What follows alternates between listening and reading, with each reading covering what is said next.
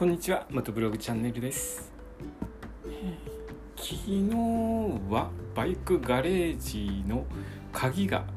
えー配送屋さんの方から届く予定だったんですけれども、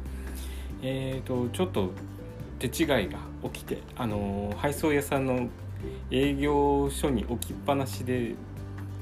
車が出てしまったそうなんですよね。配送の車が。それで午前中までにお届けってなってたんですけれどもちょっと夕方に届けるようになってしまいますよっていう連絡がありまして、えー私の方も出かける予定があったのでそれだったら取り行きますよということで配送屋さんの営業所まで鍵の方を取りに行きました。でその後ですねそのまま、えーバイクをえーレンタルバイクガレージの方に持って行って、えーその日はバイクをガレージの方に置いて帰ってきたんですね。で今朝バイクガレージにガレージの方に工具を持って行きましてえー、とちょっと簡単に整備をしてきました。あの前のカウルとライトライトを取り外しました。だいたいゆっくりあの工具とか置く場所とかもどこに置こうかなとかバイクどういう形に置いておけば整備しやすいかなっていうのを確認しながらしたので1時間ぐらいですかね。1時間ぐらいかけてゆっくりとやりました。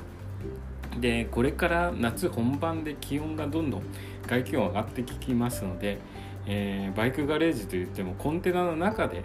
中なのでどんどんとコンテナの中熱が上がってきちゃうんですね。でそういう暑い中で整備をしていると熱中症になってしまうので、えー朝の涼しい時間帯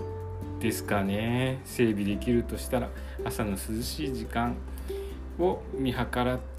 えーあんまり暑くなる前に パパッと整備をやって、えーそその日は終了という形を繰り返していこうかなと思っております。あんまり暑い中やっちゃうと体調崩しちゃいますね。